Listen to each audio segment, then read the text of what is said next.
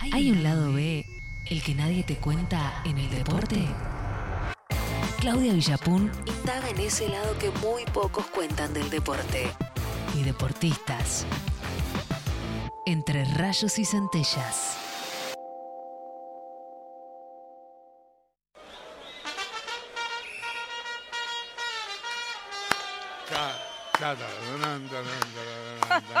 No puedo evitar arra- arrancar la columna sin que vos cantes, Chavo Fuchs. Ya No, es no, como casi una no cábala. Sí, me acordé de vos Eh, de, con Podoroska hoy a la mañana. Hoy, pues, prendí el programa, prendí el programa de fútbol que escucho siempre y abrió Salatino eh, Claro. hablando de Podoroska que le había ganado a Serena Williams. Exactamente. Pero, ¿te acuerdas que el año pasado yo creí que era una, una tenista Rusa, sí. búlgara? Claro. Así que bueno. Bueno, tiene un apellido particular, pero aparte el nombre también, porque Nadia también, bueno, Nadia Comaneci, Nadia te da Yo ya nombre conté así esto, me hablaba. Bueno, Claudia me hablaba todas las, todas las mañanas de Podoroska. Podoroska. Digo, ¿qué carajo?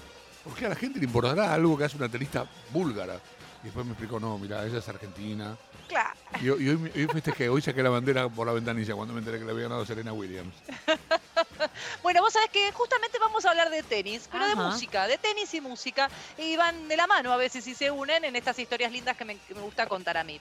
Eh, en esta historia vamos a hablar de, de tenis. A ver si te imaginas, Ceci, DJ, Chavo, si se imaginan eh, justamente un, de- un deporte como el tenis, ¿qué instrumento se les ocurre que puede tocar?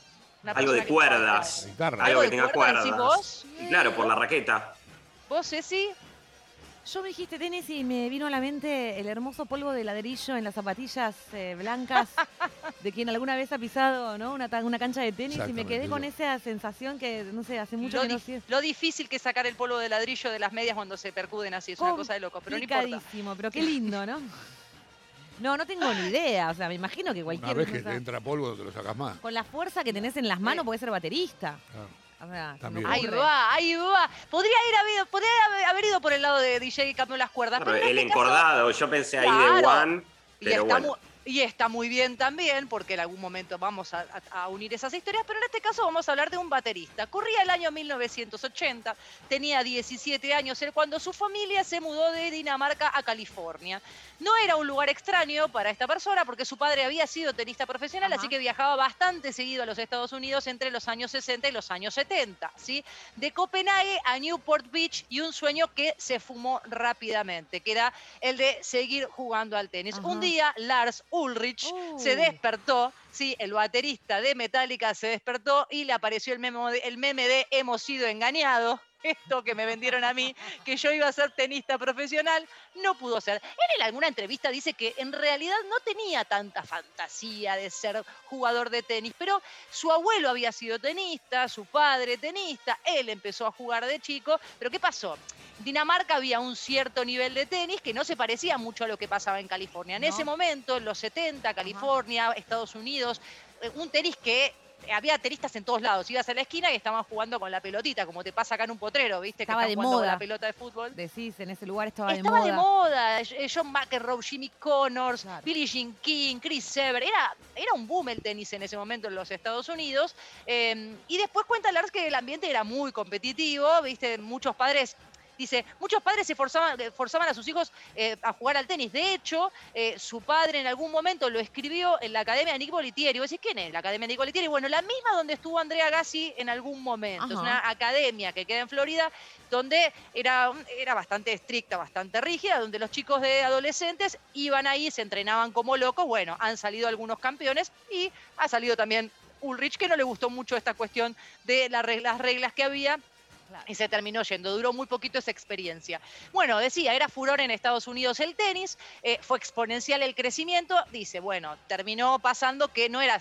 de- vino de Copenhague, donde era, estaba entre el top 10 y jugaba muy bien. Dice, no era ni siquiera el mejor de mi cuadra. Claro. Ni siquiera en la cuadra era el mejor, Claro, para que te des una idea. Bueno, se termina frustrando rápidamente. Igualmente, Lars Ulrich, sí, de él estamos hablando, eh, hombre de Metallica, por si no lo tienen, el hombre que lleva los palillos como loco, la- las baquetas, como se, como se dice realmente. como ¿qué loco, pasa? como Bueno, loco, ¿eh? Digamos, porque tipo, o sea, no sé qué piensan otros bateristas, pero el baterista de metal, a sacarse el sombrero porque hay que ser baterista de metal. oh, doble bombo, ¿viste esas cosas? Ma, Es, es complicado, es Súper, complicado. súper.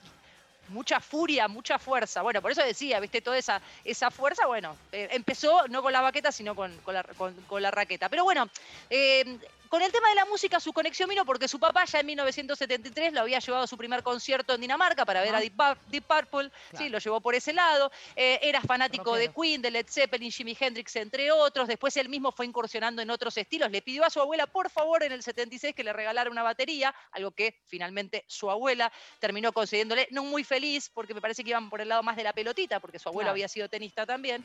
Eh, y ya se fue incursionando por otros estilos, Iron Maiden, eh, Diamond Head, Motorhead, Judas Priest, otro tipo de bandas por ahí.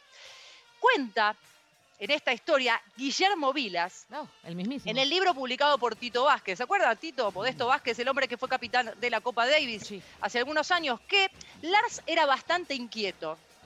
¿Viste esta historia en particular? Lars era bastante inquieto eh, y que siempre les había dicho desde los 5 o 6 años que iba a ser baterista.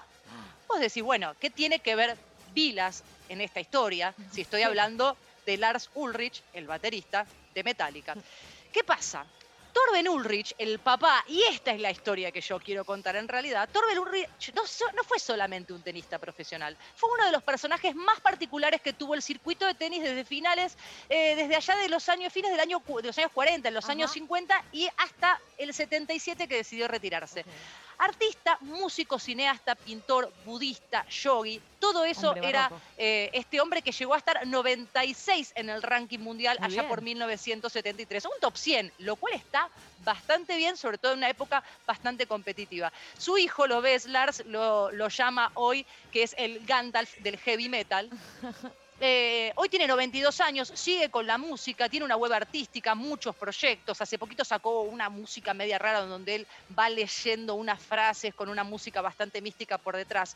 El secreto de aquellas épocas es que él eh, ya, era, ya yogi, o sea, practicaba yoga, entonces mantenía un cuerpo elástico, firme. eh, joven, por decirlo de alguna manera. Imagínate que eh, él representó a la selección, a- a- en la Copa Davis a Dinamarca, la representó por 102 partidos y su último partido fue a los 49 años, como Ah, para que te des una idea Nah, la nah. resistencia del tipo. Claro. Tito Vázquez contaba en alguna entrevista que el tipo salía a correr a la una de la mañana, no tenía problema, era un loco de la guerra. y Aparte le gustaba esta cuestión muy de yogi, muy budista, de la concentración, la meditación, todo muy sereno. Em, tenía una particularidad, y creo que tiene que ver con esto de la concentración que hablábamos. Hay unos videos que lo ves a Torben que se pone a pelotear contra una pared y le da, y le da, y le da, Sí. y le da, y le da. Y Sí. pelotea contra un colectivo y le da, y le da, y le da. contra un tacho de basura y le da, y le da. El tipo tenía una concentración y una mirada de la pelotita de tenis que se cansaba eh, la pelota mucho antes que él. Bueno, te decía, representó a, a- a Dinamarca hasta los 49 años, viajaba siempre con su hijo y por eso es que cuenta Tito Vázquez en esta anécdota en el libro que como viajaba y tenía que jugar muchas veces Torben, Lars quedaba al cuidado de otros tenistas, en este caso de nuestro Guillermo Vilas. hermoso. La anécdota de Guillermo Vilas es como ese argentino que siempre estás buscando en algún suceso, Sí. viste Y que si pasó tal cosa, había un argentino. Bueno, acá estaba Guillermo Vilas en esta historia que tiene que ver con, con Torben Ulrich y por supuesto con Lars Ulrich. En la web de Torben va- podés, podés encontrar, por ejemplo, una exhibición de pinturas que se llama Marks of Play, las marcas del juego, y hace sus pinturas, ¿sí? Imprints of Practice se llaman, es una serie de pinturas en las que pinta, entre otros objetos, con raquetas y pelotitas. Están muy buenas. Te quiero decir que hay un par. A los para- que le gusta el deporte. ¿Como material utiliza eso? Como para Claro, sus- o sea, la pelotita la moja en pintura Sí.